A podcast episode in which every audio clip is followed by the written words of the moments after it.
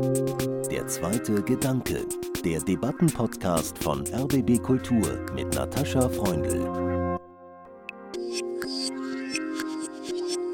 Aktuell genießen Frauen weltweit drei Viertel der Rechte der Männer. Und wenn wir jetzt hinkommen und sagen, ja, wir wollen aber Rechte für alle, klar, das muss das Ziel sein, aber wir müssen erstmal die Bestandsaufnahme machen, dass es diese Lücke gibt. Deswegen brauchen wir Begriffe wie Black Lives Matter, ähm, feministische Außenpolitik, Feminismus an sich. Am Iran, finde ich, sieht man sehr, sehr gut die Differenz zwischen Anspruch und Wirklichkeit. Weil feministische Außenpolitik gegenüber Iran hieße eine komplett andere Politik, die wir überhaupt nicht sehen, nicht ansatzweise. Es hat sich seit September an der deutschen Iran-Politik eigentlich nichts geändert. In Deutschland wird wieder über Feminismus debattiert, genauer über feministische Außenpolitik.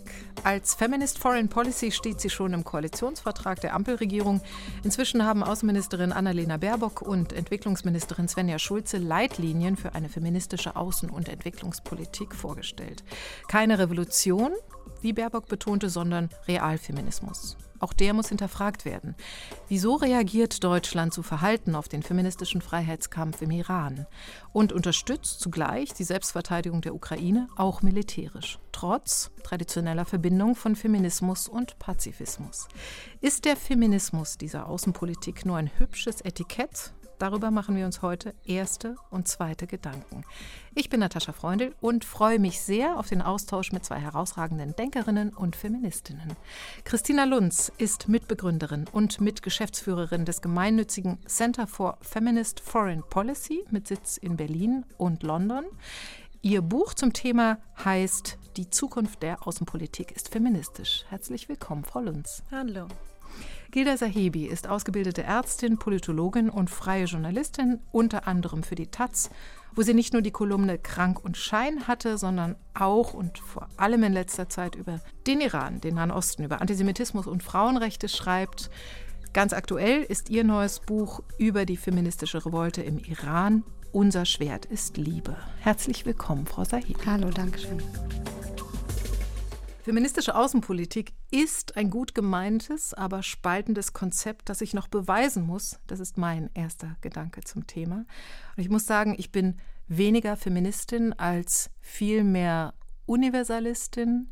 Über den Unterschied dieser beiden Konzepte sprechen wir hoffentlich noch, aber ich möchte Sie zuerst um Ihre ersten Gedanken zu drei Stichwörtern bitten. Realfeminismus habe ich vorhin schon angesprochen, ist ein Begriff von Annalena Baerbock. Frau Lunz, was sind Ihre ersten Gedanken zu diesem Begriff? Ähm, ich frage mich, wo der herkommt. Ich kenne den nicht, ich verwende ihn nicht. Er hat keine Relevanz in politischen oder feministischen Debatten. Ähm, ich kann verstehen, glaube ich, warum Annalena Baerbock ihn verwenden würde, weil sie sich ja ständig rechtfertigen muss dafür, dass sie feministische Politik betreibt. Daher habe ich Verständnis dafür. Aber er spielt keine Rolle in politischen feministischen Debatten, denn das, was FeministInnen seit 200, 250 Jahren fordern, ist ja ganz genau auf die Realität, also hat Bezug zur Realität. Deswegen braucht es diesen Vorsatz nicht und hat sie nie gebraucht.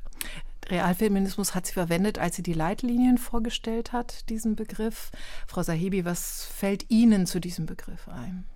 Ich sehe es eigentlich genauso. Also es, es braucht den Begriff nicht. Ich verstehe auch, warum Annalena Baerbock den Begriff benutzt hat.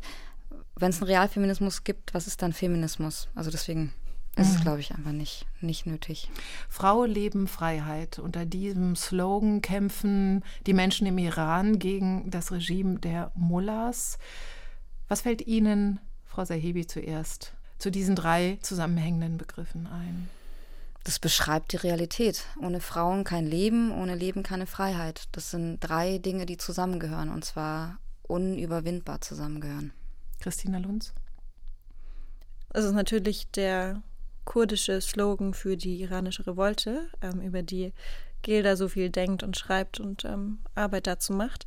Und im Grunde ist das auch die kernfeministischen Forderungen der Bewegung überall auf der Welt. Also diese Verbindung, hat ja Gilda gerade gesagt, ähm, am Ende der Zustand der Gleichberechtigung und der Freiheit von Frauen und anderen politisch marginalisierten Gruppen innerhalb eines Staates sagt alles über die Demokratiefähigkeit dieses Staates aus und wie gut es den Menschen darin geht.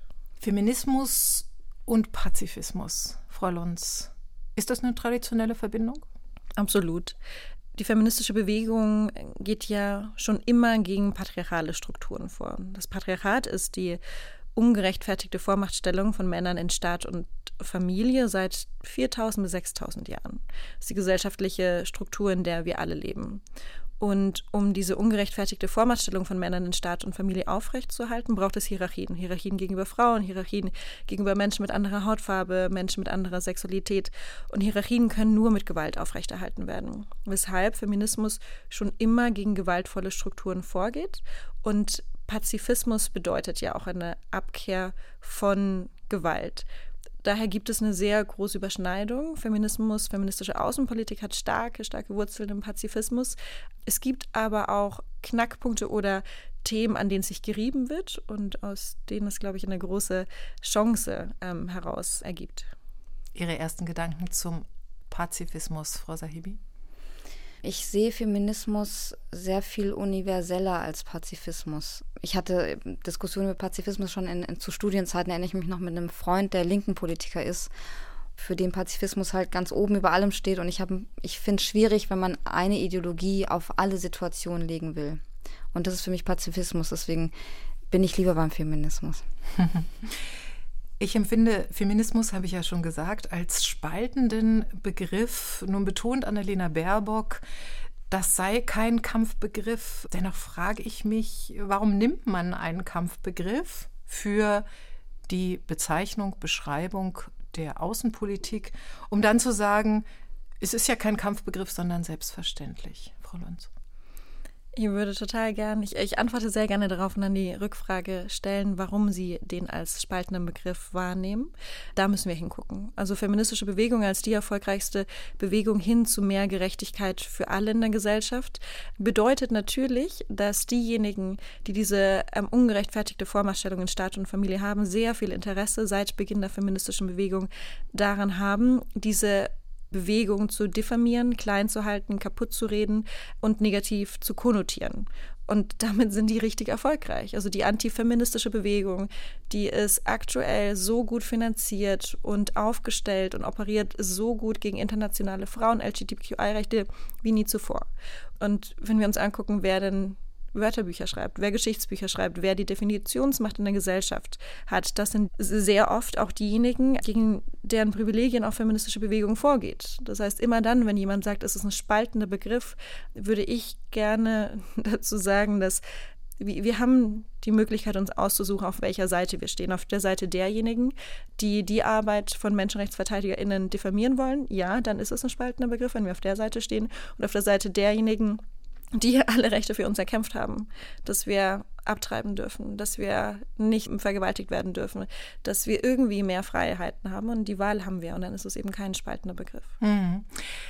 Meine Antwort auf Ihre Frage lautet, ähm, dass ich jegliche Art von Identitätsbegriffen, die eine Besonderheit dieser ein oder anderen Identität nicht nur hervorbringen, sondern betonen, ähm, fragwürdig finde, was nicht heißt, dass ich sie grundweg ablehne. Ich würde immer eher das Universalistische betonen wollen, dass es um gleiche Rechte für alle Menschen, egal welchen Geschlechts, welches Gender, welche Hautfarbe geht. Das würde ich eher betonen wollen als ein Geschlechterkampf. Aber dass wir den Geschlechterkampf haben, das ist ja nicht die Schuld von FeministInnen, sondern das ist die Gesellschaft, die so aufgebaut wurde. Und beim Feminismus geht es darum, diese Lücke zu benennen, wie es bei der Black Lives Matter-Bewegung darum geht. Ähm, klar gibt es Leute, die sagen All Lives Matter und natürlich am Ende müssen alle die Rechte aller gelten, aber wir sind, wir leben in einer Welt, in der die Rechte einer bestimmten Gruppe so viel mehr gelten als die der anderen. Und das zu betonen, das ist der Versuch, diese historische Unterdrückung eben irgendwie wettzumachen. Aktuell genießen Frauen weltweit drei Viertel der Rechte der Männer. Und wenn wir jetzt hinkommen und sagen, ja, wir wollen aber Rechte für alle, Klar, das muss das Ziel sein, aber wir müssen erstmal die Bestandsaufnahme machen, dass es diese Lücke gibt. Deswegen brauchen wir Begriffe wie Black Lives Matter, ähm, feministische Außenpolitik, Feminismus an sich, die Unterstützung der LGBTQI-Community. Das ist ja nicht so, ähm, dass die all diese Gruppen den ganzen Tag nichts Besseres zu tun hätten, als ihre eigenen Identitäten zu beschreiben. Sie ähm, haben sich nie ausgesucht, in diese Position zu kommen, sich über ihre Identitäten ähm, Gedanken zu machen, aber aufgrund ihrer Identitäten werden sie unterdrückt. Wenn Sie äh, Frau Lunzo zuhören, Frau Sahibi, sind Sie hundertprozentig bei Ihrer Argumentation oder können Sie auch so ein bisschen meine Fragen, sind ja mehr Fragen als fertige Antworten, nachvollziehen? Ich bin zu 100 Prozent bei Christinas Argumentation. Ich hatte da auch, als, als Sie von Universalismus gesprochen haben, sofort auch die Black Lives Matter-Bewegung im, im Kopf, weil mhm. da, der wird ja auch immer entgegensetzen, nee, nee, nee, all lives matter. Und of course all lives matter. Also natürlich sind alle Leben wichtig. Das macht einen Widerspruch, auf den ja weder die schwarze Bürgerrechtsbewegung in den USA noch die Feministinnen aufmachen keine von denen sagen, dass andere Leben oder andere Identitäten weniger wert sind. Das ist ja nicht der Fall.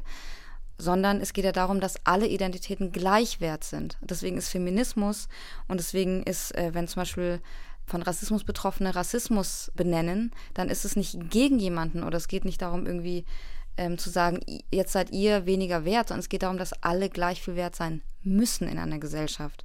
Und deswegen ist der Gegensatz Universalismus und Feminismus nicht existent. Das ist kein Gegensatz. Es ist nicht, Feminismus ist hier und Universalismus ist hier. Warum kann man das dann nicht universalistische, zum Beispiel Außenpolitik nennen? Also mir fallen viele Gründe ein, aber Frage an Sie, Frau Lunz. Aufgrund der Punkte, die ich gerade genannt habe, weil wenn wir es so benennen, blenden wir komplett die Analyse aus. Das ist eben Status quo nicht gleiche Rechte für alle gibt. Und gibt es viele Beispiele, könnte ich gerne aus dem Völkerrecht ein paar nennen.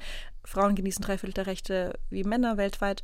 Und wenn wir diese Analyse nicht benennen, dann schließen wir daraus die falschen Forderungen wie beispielsweise feministische Forderungen in Außen- und Sicherheitspolitik sind, dass wir viel mehr Gelder dafür brauchen, dass feministische Zivilgesellschaft unterstützt wird, dass Menschenrechtsverteidigerinnen unterstützt werden, Frauenrechtsverteidigerinnen.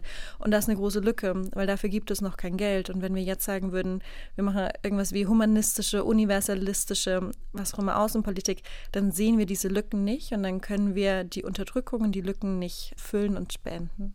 Die Würde des Menschen ist unantastbar, bleibt ja ein ewig uneingelöstes Versprechen, unter anderem in unserem Grundgesetz. Meiner Meinung nach hat das immer noch so viel Aufforderungspotenzial, dass ich eine Benennung der Lücken, wie feministische Außenpolitik sie ihrer Meinung nach beinhaltet, eben nicht brauche. Was mich aber auch irritiert, auch an der Konzeption von feministischer Außenpolitik, auch in Ihrem Buch unter anderem, ist eine gewisse abstrakte Sprache. Also ich zitiere Sie mal aus einem Interview. Frau Lunz, Kernprinzipien sind ein umfassendes und inklusives Verständnis von Gender, Intersektionalität, Antirassismus sowie innen- und außenpolitische Kohärenz. Dann ist da noch von destruktiven Kräften, etwa von Heteronormativität die Rede. Ich muss sagen, äh, selbst für mich, ja, die Philosophie studiert hat und sich hier in der Debatte im zweiten Gedanken immer wieder mit gesellschaftspolitischen Themen auseinandersetzt, sind solche Begriffe sehr abstrakt. Also ich muss da erst dreimal nachdenken, was ist denn hier eigentlich gemeint? Was heißt denn Intersektionalität? Ja, was heißt Kohärenz in dem Zusammenhang? Auch zu Gender muss man erstmal Judith Butler gelesen haben, um wirklich durchzusteigen, was mit diesem Begriff gemeint ist. Frau Sahebi, können Sie das nachvollziehen?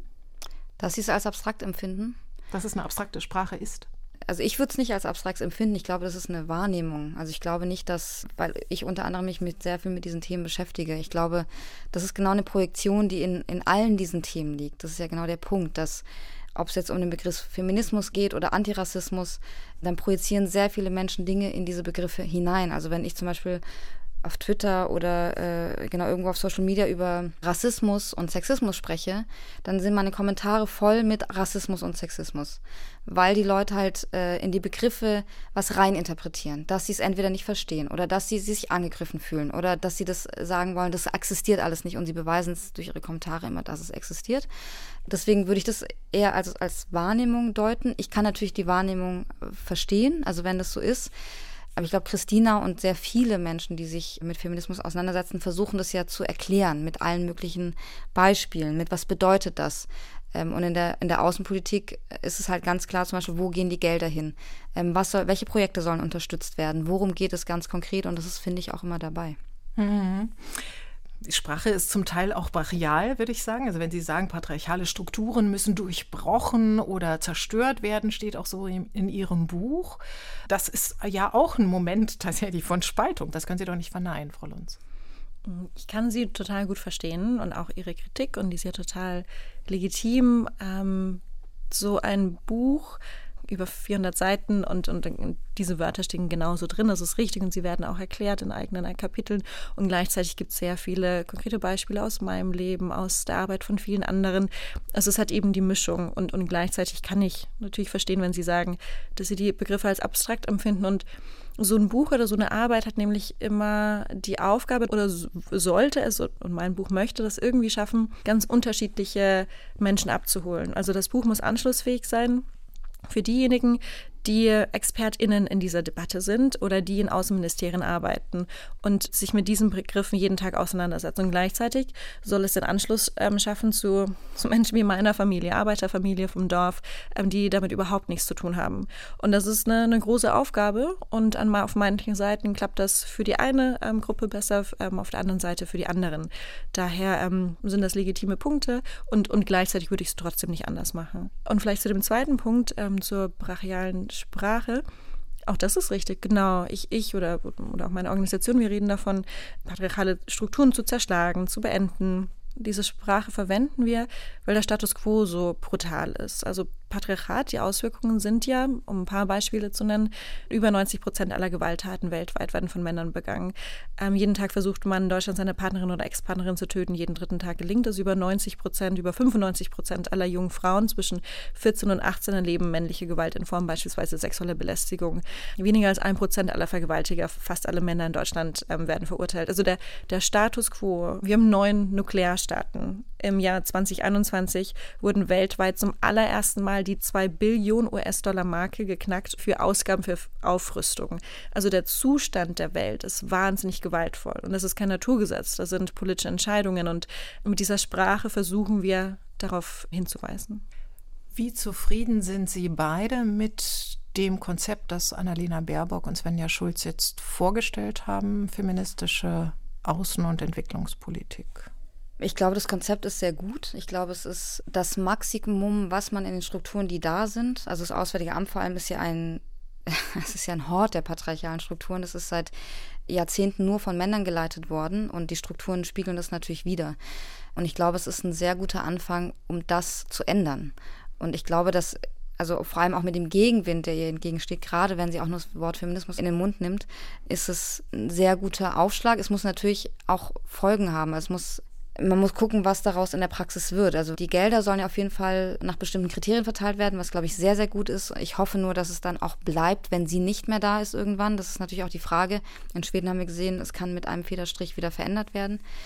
Ähm, ich glaube Schweden hatte eine feministische Außenpolitik und seit der gewählten rechten Regierung wurde genau. das sofort wieder verabschiedet. Genau. Das und das kann hier natürlich genauso passieren. Deswegen ist es, glaube ich, auch klug, so wie es auch im Konzept geplant ist, die Strukturen anzugehen, also gerade auch im Auswärtigen Amt.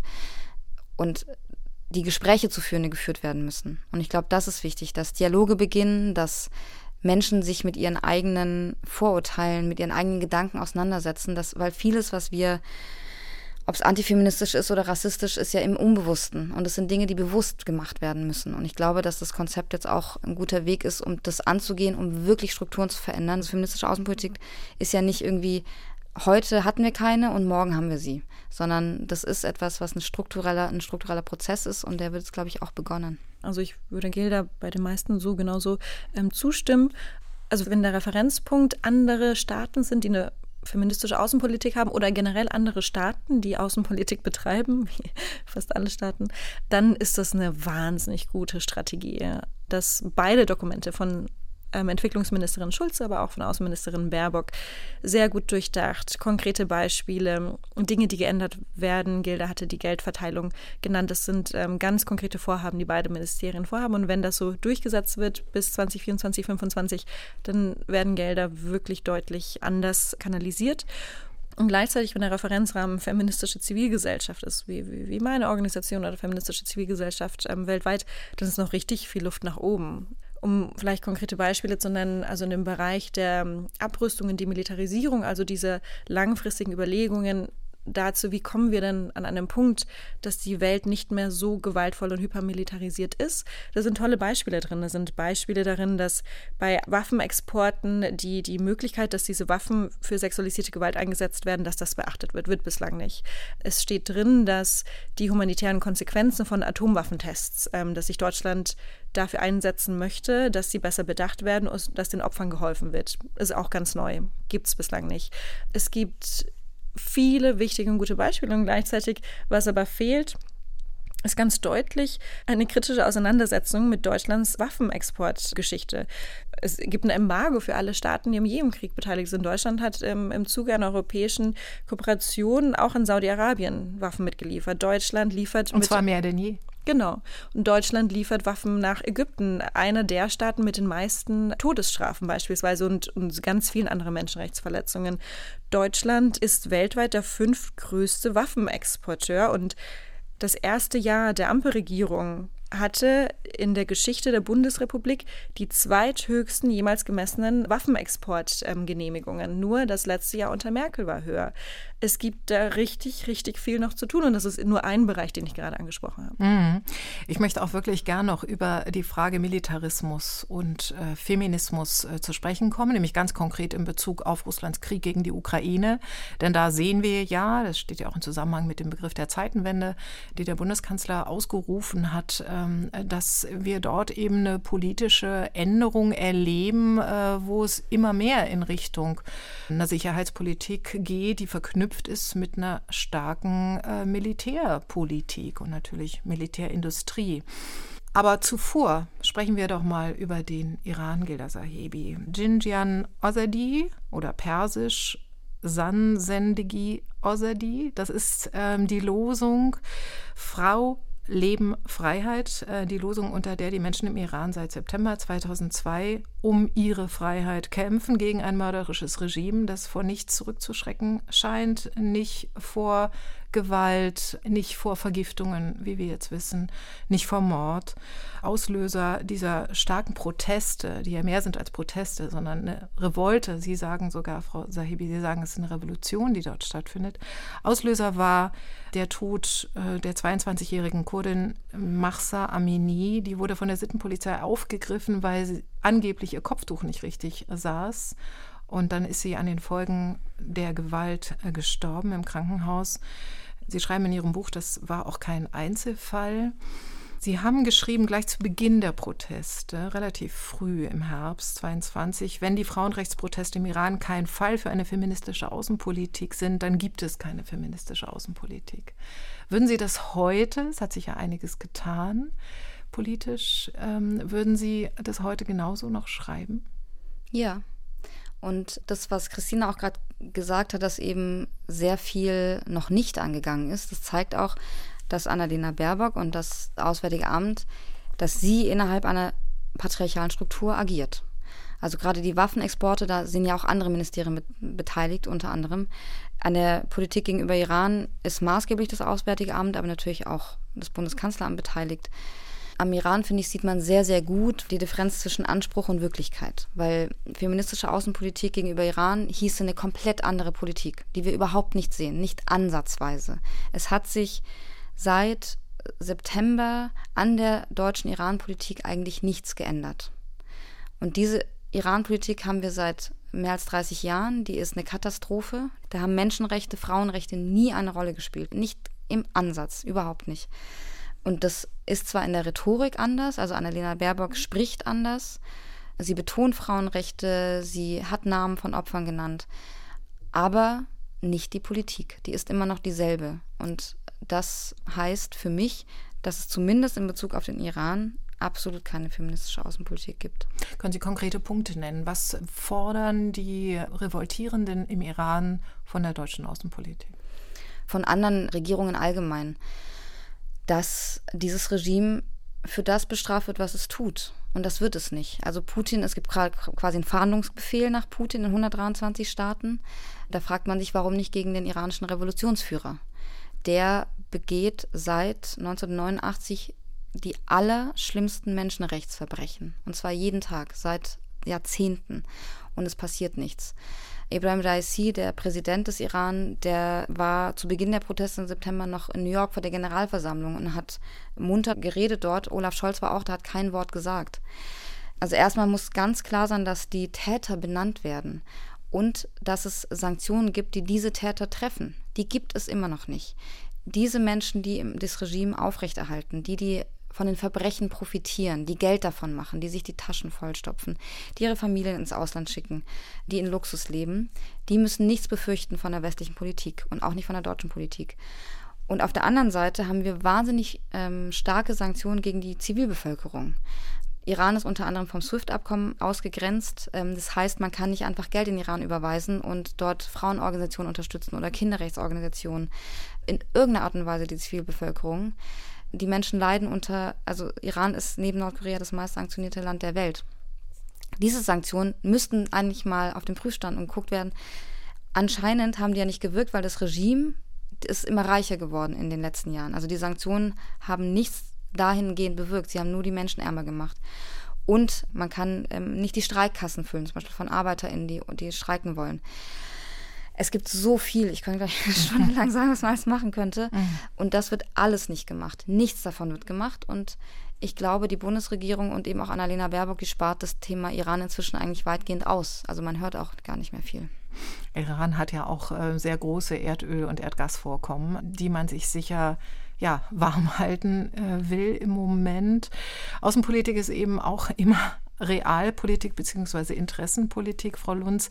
Ist der Iran und der Protest im Iran und die deutsche Reaktion darauf gewissermaßen ein Ernstfall für die Belastbarkeit des Labels feministische Außenpolitik?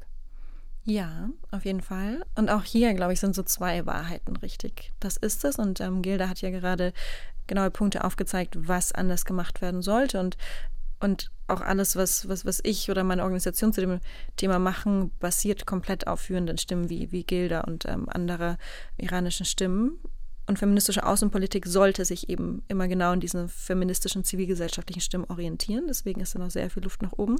Und gleichzeitig ist auch eine Wahrheit, dass traditionelle Außenpolitik und traditionelles, dieser Fokus auf wirtschaftliche Interessen und militärische Sicherheit, der ist Jahrhunderte alt. Und dann, wenn ein neuer Ansatz kommt, dann wünschte man sich natürlich, dass jetzt alles direkt geändert wird und besser gemacht wird. Und, und am liebsten dann natürlich noch irgendwie einer Frau, die jetzt nicht nur die allererste weibliche Außenministerin in der 152-jährigen Geschichte des Auswärtigen Amtes ist, sondern auch noch die erste feministische, irgendwie alles auf ihre Schultern laden. So.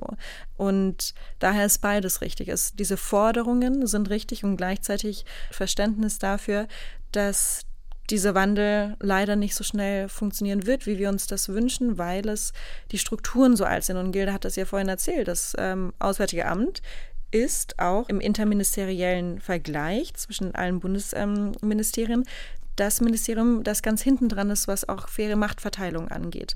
Ähm, also das ist so ein großer Dampfer und es sollte und es muss weiterhin genau all das gefordert werden. Und gleichzeitig ist es wohl schwierig und langsam, was aber nicht bedeutet, dass man weniger fordern sollte. Ich denke, ein Unterschied äh, zwischen zum Beispiel dem Fall des russischen Kriegs gegen die Ukraine und der Revolte im Iran ist ja auch, das eine ist ein Angriffskrieg Russlands, das ist völkerrechtlich sanktioniert. Das andere ist gewissermaßen ja eine innenpolitische Revolte, wie wir es auch in Belarus 2020 erlebt haben, jetzt im Iran. Ich bin keine Juristin, Frau Lund, Sie können das besser einschätzen. Wann ist ein anderes Land verpflichtet, zu reagieren. Hm. Auch ich bin keine Juristin und die Frage, die Sie stellen, das ist eine ganz große. Und da hat man bei den Vereinten Nationen seit vielen Jahren versucht, eine richtige Antwort zu finden, ne? unter dem Stichwort der Schutzverantwortung, der Responsibility to Protect. Es ist auch in feministischen Kreisen gibt es ja keine klare Antwort. Also wenn wir Afghanistan uns anschauen, da wurden damals Frauenrechte als ein Hauptgrund unter ähm, George W. Bush auch genannt für den Einsatz vor Ort. Man möchte die Frauen auch befreien. Es hat sich, wir kennen die Geschichte, wie schnell eben auch Frauen und Frauenrechte äh, Zivilgesellschaft gefallen gelassen wurde, hat sich das dieser Fall als sogenannte, man nennt es den Embedded Feminism herausgestellt. Also man, man nimmt Frauenrechte, feministische Anliegen als Vorwand für militärische ähm, Interventionen auf. Auch. Das gibt es auf der einen Seite und auf der anderen Seite kann und muss ähm, diese Schutzverantwortung, Responsibility Protect, aber auch eine Möglichkeit sein, wenn Menschen, und dafür wurde sie so erdacht, von der eigenen Regierung und Machthabern unterdrückt, ermordet, was auch immer werden. Und wo da der genaue Zeitpunkt, der richtige Zeitpunkt ist für die Intervention, das weiß ich auf gar keinen Fall. Und wenn ich eine Entscheidung oder Wissen dazu erlangen möchte, mein erster Punkt, und und, und, und das ist, glaube ich, auch wichtig. Feministische Außenpolitik bedeutet nicht nur irgendwie die richtigen Antworten zu haben, sondern die richtigen Prozesse zu machen. Und der richtige Prozess wäre da, die Zivilgesellschaft, feministische Zivilgesellschaft, die betroffen ist, zu befragen. Mhm.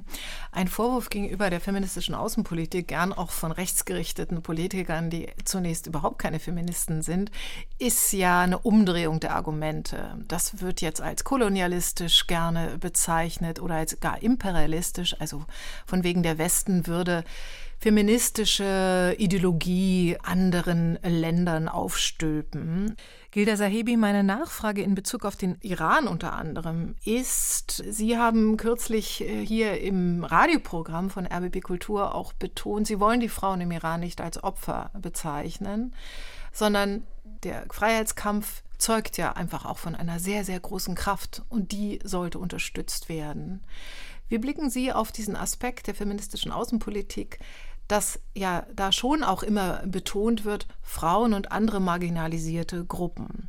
Also meiner Meinung nach wird die Opferperspektive betont. Frauen und andere marginalisierte Gruppen werden als Opfer beschrieben, denen geholfen werden muss. Wie blicken Sie auf diesen Widerspruch? Vielleicht ganz kurz, dass ich diese zwei Themen ein bisschen verbinde, weil ich glaube, ähm, das ist genau der Punkt. Also diese Responsibility to Protect, die Christina gerade erwähnt hat, die ist ja pervertiert worden in den letzten 20 Jahren. Wir haben jetzt gerade den, den 20. Jahrestag der Irak-Invasion gehabt, wo ja auch unter Menschenrechtsaspekten und diese Vorwände, dass man irgendwie auch Massenvernichtungswaffen verhindern wollte, dass, dass Saddam Hussein die benutzt und so weiter, man hat Völkerrecht gebrochen, man hat ein anderes Land angegriffen, eigentlich auch nichts anderes, als was Putin mit der Ukraine macht.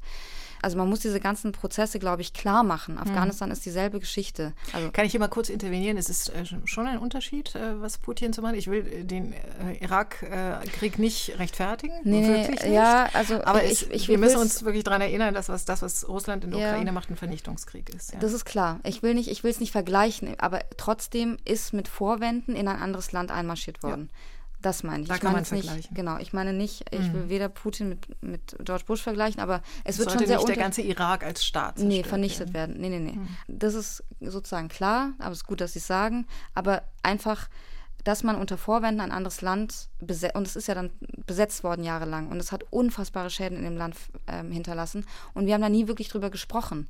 Es gab einen Bürgerkrieg in dem Land. Schiiten und Sunniten sind viel weiter auseinandergetrieben worden. Dieses eigentlich reiche Land, es ist eine Katastrophe, was damit passiert. Und da wurde das sozusagen pervertiert.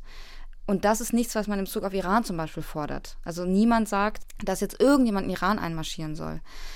Das heißt, das ist gar nicht der Punkt. Und ich glaube, man muss wirklich aufpassen, dass man diese, ja, diese imperialistische Sichtweise, die teilweise auch da drin steckt, dass man irgendwie irgendjemandem irgendwas beibringen muss oder ähm, Demokratie irgendwo hinbringen muss oder Menschenrechte irgendwo hinbringen muss. Ich glaube, das muss man diskutieren und das muss endlich auf den Tisch, dass auch im Westen Fehler gemacht wurden. Wie gesagt, nicht zu sagen, dass es ein Angriffskrieg war, aber es war ein massiver Fehler. Und das wird auch heute nicht wirklich diskutiert. Also wenn ich mir die Berichterstattung der letzten zwei, drei Wochen angucke, dann ist George Bush irgendwie so ein bisschen der, der nette alte Onkel jetzt, so wird er dargestellt, der irgendwie jetzt malt. Und, und es wird ganz wenig, finde ich, darüber gesprochen, wie katastrophal die Folgen sind von diesem immer noch, heute, dass immer noch Menschen leiden. Und da kommt feministische Außenpolitik rein. Das ist ja genau der Punkt. Feminismus an sich geht nicht davon aus, dass Feminismus nur in einem Teil der Welt besteht, sondern dass Feminismus etwas ist, was alle Menschen haben, was in allen Gesellschaften schon da ist, was man nicht irgendwie ein Wert ist, der nur uns vorbehalten ist. Und das ist im Iran genauso und das ist in Afghanistan genauso. Deswegen meine ich auch, man sollte diese Frauen nicht als Opfer bezeichnen. Aber es ist für mich auch gar nicht der Ansatz der feministischen Außenpolitik. Das heißt, es ist eine Fehlwahrnehmung. Und wenn da steht Frauen und andere marginalisierte Gruppen, dann hat das in einem gewissen Kontext natürlich seine Berechtigung. Das wird ja nur benannt. Mhm. Frauen und marginalisierte Gruppen ist ja erstmal nur eine Beschreibung. Und alles, was die Zahlen, die Christina auch genannt hat, äh, mit der Gewalt gegen Frauen, die ist ja eine Realität. Es geht nur darum, dass man nicht den Ansatz hat, wir retten euch jetzt. Das ist nicht der Punkt, sondern es geht darum, wir stärken euch. Das, was ihr sowieso schon habt und das, was ihr sowieso schon macht. Zum Abschluss möchte ich gerne noch mal auf den Konnex zwischen Pazifismus und Feminismus zurückkommen und auf das, Frau Lunz, was Sie eingangs dazu gesagt haben. Wir erleben im Moment eben eine Zeitenwende bezogen vor allem auf äh, die russische Aggression und die Reaktion Deutschlands darauf oder auch der USA oder auch Polens, also verbündeter westlicher Staaten, die hm, nach einigem Zögern auch eine starke militärische Antwort, eine militärische Unterstützung des Freiheitskampfs der Ukraine bedeutet. Wie blicken Sie als feministische Aktivistin darauf? Ähm, ich glaube, das ist ein sehr gutes ähm, Beispiel, die Frage nach Waffenlieferungen an die Ukraine um den Unterschied zwischen Pazifismus und Feminismus aufzuzeigen. Also nochmal ganz wichtig, sehr, sehr große Überschneidungen. Und auch als 1915 in Den Haag 1200 Feministinnen zusammenkamen für eine Konferenz damals, Ende des Ersten Weltkrieges forderten und 20 Resolutionen aufstellten, was heute wirklich als der Beginn des feministischen Handelns in Außen- und Sicherheitspolitik gedeutet werden kann. Ganz viele davon waren überzeugte Pazifistinnen ähm, und auch, und das war eine Motivation auch für die Forderungen gegenüber des damaligen Geschehens rund um das Erste Weltkrieg. Krieges. Aber der Unterschied kommt daher, der liegt in der der feministischen Analyse, also in der Analyse, wo sitzt Macht ähm, in einer Gesellschaft und von wo geht Gewalt aus. Und Pazifismus sagt, ein sofortiges Ende aller Gewalt und daher auch komplettes Ende mit ähm, Militarisierung. Feminismus sagt, ja, das ist richtig, wenn aber ein Ende in der kurzen Frist, beispielsweise auch von Waffenlieferungen, bedeuten würde, dass diese patriarchale Gewalt gefördert wird. Auf der anderen Seite, dann müssen wir differenzieren. Also Feminismus ist viel differenzierter. Feminismus unterscheidet zwischen kurzfristigen feministischen Interventionen, um akute Gewalt zu lindern und feministischer langfristiger Transformation, um dazu beizutragen, dass wir Gesellschaften bauen, die nicht mehr so gewaltbereit sind. Und wenn PazifistInnen jetzt sagen würden, keine Waffen an die Ukraine, sagen FeministInnen, dass nicht nur das Recht zur Selbstverteidigung in der UN-Charta Artikel 51 steht, sondern dass der Wert der Selbstverteidigung gegen patriarchale Gewalt immer schon feministischer war. Ob eine Frau an, auf der Straße angegriffen wird oder ob ein Volk vernichtet werden soll. Es ist die Gewalt, die kommt, ist ein Resultat auch daraus, dass als Gesellschaft auch zugelassen wurde, dass Massenmörder wie Putin im Besitz von Nuklearwaffen sind, Massenvernichtungswaffen. Dass über viele Jahre auch ein Land wie Russland, das seit sehr vielen Jahren Early Warning Signs, so sagt man das unter MenschenrechtsverteidigerInnen, ähm, deutliche Anzeichen. Genau, frühe Warnsignale, Warnsignale. Ähm, hatte, dass mehr Gewalt kommt, nämlich indem wie Frauen unterdrückt wurden, irgendwie Gesetze zu häuslicher Gewalt wieder abgeschafft, die LGBTQI-Community wahnsinnig unterdrückt und verfolgt. Diese frühen Warnzeichen gibt es alle. In einer feministischen Gesellschaft hätte nie niemand jemals Waffenlieferungen an so einen Staat zugelassen. Und da war bei Deutschland genauso beteiligt beispielsweise. Und jetzt haben wir unter anderem eine Konsequenz dieses traditionellen patriarchalen Denkens in der Vergangenheit. Und da kann man doch jetzt nicht die Menschen, die von dieser Gewalt betroffen sind, im Stich lassen und sie dieser Gewalt einfach überlassen. Und das ist, ich glaube, daran kann man den Unterschied zwischen rein pazifistischen und feministischen Denken erkennen. Hm, das hat mich jetzt fast überzeugt. Geda Sahebi, ich habe im Januar ein Gespräch geführt mit Sabine Adler, Osteuropa-Korrespondentin von äh, Deutschlandfunk und dem russischen Schriftsteller Viktor Jerofeev. Da ging es um, unter anderem auch um die Waffenlieferung. Und dann schrieb ein Hörer ähm, darauf, es bleibt für mich unbegreiflich, warum vermutlich kluge Menschen, insbesondere Frauen, nach Waffen rufen. Wow. wie, wie, ordnen Sie so etwas ein? Also erstmal, Feminismus sagt nicht, dass Frauen die besseren Menschen sind. Das ist ja so ein Vorurteil. Oder dass das Feminismus ist auch nicht gegen Männer gerichtet oder so. Das sind so ein paar Vorurteile gegenüber Feminismus, die, glaube ich, unter anderem da drin stecken. Genau das, was Christina gerade ausgeführt hat. Also Deutschland, Europa, das kann man an Russland gut sehen, das sieht man übrigens auch sehr gut an Iran, das sehen wir auch gerade an China, verfolgt gewisse vermeintliche Interessen und redet von Realpolitik der sogenannten, um eine Politik auszuführen, eine Außenpolitik, deren Früchte wir jetzt sehen. Das ist unter anderem der Angriffskrieg von Putin auf die Ukraine. weil spätestens mit der Krim-Annexion, aber auch schon vorher war klar, was da passiert. Aber die Wirtschaftsbeziehungen sind weitergegangen. Es wurde sogar ausgebaut. Man wollte noch mehr Gas aus, aus Russland beziehen. Wir machen dasselbe gerade mit China. China könnte jederzeit Taiwan überfallen. In China gibt es schwerste Menschenrechtsverletzungen. Die werden alle nach hinten geschoben, auch da wieder für Wirtschaftsbeziehungen. Und das wäre jetzt eigentlich der Ansatz, wo man reingehen müsste. Wir müssen früher handeln. Und jetzt wäre die Zeit, Dinge zu ändern, dass man die Abhängigkeit nicht mehr so groß macht, dass man klar macht, dass man bestimmte Werte hat, anhand derer man Außenpolitik macht, weil das wird ja rhetorisch immer gesagt, wir machen wertebasierte Außenpolitik und es sei wichtig und so weiter, ist aber nicht so in der Praxis. Deswegen offiziell haben wir die universalistische Außenpolitik schon. Das ist ja, deswegen brauchen wir die feministische, weil diese universalistische anscheinend nicht funktioniert. Im Fall der Ukraine natürlich ist es auch eine Verantwortung, weil Deutschland und der sogenannte Westen haben ja Russland auch gestärkt in den letzten Jahren durch die Politik, die sie gemacht haben. Und wenn Russland jetzt sagt, wir wollen die Ukraine vernichten, was sie ja tun wollen, dann ist es die Verantwortung, da einzugreifen. Deswegen finde ich es eher klug, das zu fordern und nicht unklug, das zu fordern. Hm, so wie der Iran ja letztendlich auch gestärkt wird, das Atomwaffenabkommen wird weiter verhandelt. Genau. Und die haben ja immer mehr Uran angereichert in den letzten Jahren. Auch da hat anscheinend der Weg, den man eingeschlagen hat, nicht funktioniert. Und das wird jetzt wieder ignoriert. Es wird wieder ignoriert, es wird wieder weiter verhandelt. Die Menschen werden nicht sanktioniert. Für den Iran gilt eigentlich, dass das Endergebnis sein sollte der westlichen Politik oder jeglicher Politik ausländischer Regierungen, dass die Gefahr für Leute innerhalb des äh, Machtapparats, dieses System weiter zu stützen, größer wird, als rauszugehen. Und bisher ist es absolut nicht der Fall, weil es keine Sanktionen gibt, weil man sich äh, mit dem iranischen Außenminister trifft, was Josep Borrell gemacht hat im Dezember, weil man sich mit Offiziellen trifft. Und das sind alles Signale an diesen Machtapparat. Super, machen wir so weiter. Und das ist fatal, weil dieses Regime will an Atomwaffen kommen und das wäre das Schlimmste, das Aller, Allerschlimmste, was passieren könnte. Aber die westliche Politik führt da gerade wieder weiter dazu. Welche konkreten Forderungen haben Sie beide, insbesondere in Bezug auf Regime wie das im Iran, an das Außenministerium, an eine feministische Außenpolitik, Frau Lunz?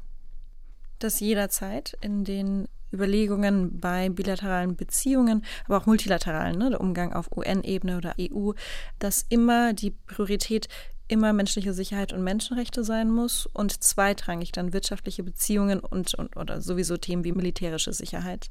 Also wir befinden uns in einem Zustand, wo weltweit die demokratischen Staaten nur einen minimalen Vorsprung vor autokratischen, semi-autokratischen Staaten haben. Wir, wie der Autor Gideon Rachman in seinem Buch zu den internationalen sogenannten Strongmen schreibt, wir befinden uns im größten Angriff auf demokratische liberale Werte seit den 1930er Jahren. Das ist der Status, in dem wir sind. Und das ist eine richtig schlimmer Status und eine sehr komplexe Welt. Und dann wird auch feministisch denkenden und agierenden Menschen immer wieder gegenübergebracht, ja, aber was wollt ihr dann da jetzt irgendwie machen? Was ist denn eure Lösung dafür? Die Lösung, die habe ich nicht. Und das liegt daran, dass, und Gilda und ich hatten uns darüber schon unterhalten, wir beide, Gilda in ihrem neuen Buch und ähm, bei mir in dem abgedateten Buch, wir schreiben beide darüber, what you focus on gets bigger.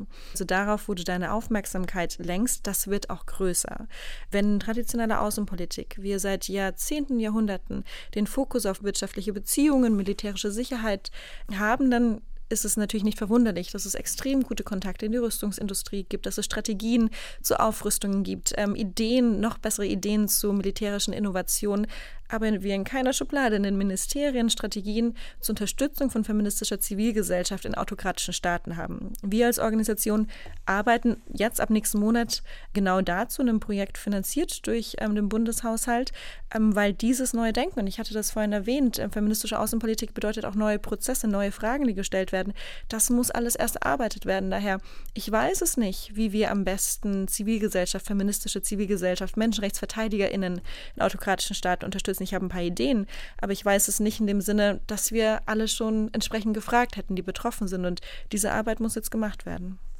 Welche Forderungen haben Sie, Gilda Sahebi, für antifeministische Außenpolitik? Ich glaube, es ist genau das. Ich glaube, dass diese Debatte jetzt geführt werden muss. Die ist extrem wichtig, dass es klar wird, dass man sich auch das Framing nicht weiter aufdrängen lässt, dass das eine Realpolitik sei und alles andere seien irgendwie naive Forderungen. Das ist ja ein Framing, das ist nicht die Realität. Die Debatte muss stattfinden, dass es immer, immer strategisch klüger sein wird, auch strategisch klüger sein wird, Menschenrechte in den Fokus zu nehmen. Jeder Politik, ob das jetzt im Land ist oder in der Außenpolitik. Und das zeigt sich, dass man immer irgendwann gegen die Wand fahren wird, wenn man das nicht tut. Man, also ein ganz konkretes Beispiel. 2015 im Oktober begann Putin äh, Syrien zu bombardieren. Und zwar auf brutalste Art und Weise. Hat man nicht beachtet. Es, es sind keine Sanktionen ähm, eingeführt worden, obwohl dort auf schlimmste Art und Weise Menschenrechte gebrochen wurden. Hätte man es damals gemacht, hätte man gesagt, okay, wir nehmen die Menschenrechte in den Fokus, wir sanktionieren dieses Verhalten, dann glaube ich nicht, dass es diesen Angriffskrieg in der Ukraine geben würde seit letztem Jahr. Also es gibt keine andere logische Konsequenz aus den letzten 100 Jahren, als Menschenrechte in den Fokus zu nehmen. Und das ist auch der Gang der Geschichte. Ich glaube, dass es, äh, wie Christina gesagt hat, wir sind gerade in einem sehr schlechten Zustand, weil eben es diesen Backlash gerade gibt. Weil in den letzten Jahrzehnten sind Feminismus, Menschenrechte, die sind in den Fokus gerückt. Und das ist der Lauf unserer Geschichte. Das ist so, das machen wir seit 2000 Jahren. Es ist immer besser geworden. Menschenrechte sind immer wichtiger geworden. Frauenrechte sind immer wichtiger geworden. Und es wird auch so weitergehen. Nur gibt es einen ganz großen Backlash und der kostet Leben und der verursacht Leid. Und wir können diesen Backlash kleiner machen und kürzer machen, wenn wir klarer werden in dem, was wir tun. Und wir haben auch nicht so viel Zeit wegen des Klimawandels. Wir müssen es schneller machen. Nur sind diese Kräfte, die gerade Putin, Xi Jinping, an allen möglichen Enden das iranische Regime, die wollen unsere die Zeit zurückdrehen. Und es ist einfach wichtig, dass wir die Zeit nicht zurückdrehen lassen und dass wir sehr, sehr klar nach vorne gehen. Und das muss feministische Außenpolitik tun. Vielen Dank für die klaren Worte, Gilda Sahibi. Dankeschön. Und Christina Lunz, danke. Vielen Dank. Wie sagte Joschka Fischer im Februar 2003 bei der Münchner Sicherheitskonferenz zum Plan der USA, in den Irak einzumarschieren, Excuse me, I'm not convinced. Gut, dass Gilda Sahibi heute an den Irakkrieg und seine Folgen erinnert hat. Was die feministische Außenpolitik betrifft, so bin ich fast convinced, fast überzeugt, nicht ganz. Feministische Außenpolitik ist mehr als ein hübsches Etikett, so viel ist klar. Doch trotz des unbestreitbaren Arguments von Christina Lunz und Gilda Sahebi, dass wir einen antidemokratischen Backlash erleben, sollte sich auch die feministische Außenpolitik allen Fragen und Zweifeln stellen statt zu sagen, wer nicht für uns ist, ist gegen uns. Wie universalistisch dieser Feminismus sein kann, wird sich zeigen. Wir stehen erst am Anfang. Das war der zweite Gedanke. Ich bin Natascha Freundl. Danke fürs Zuhören und Mitdenken.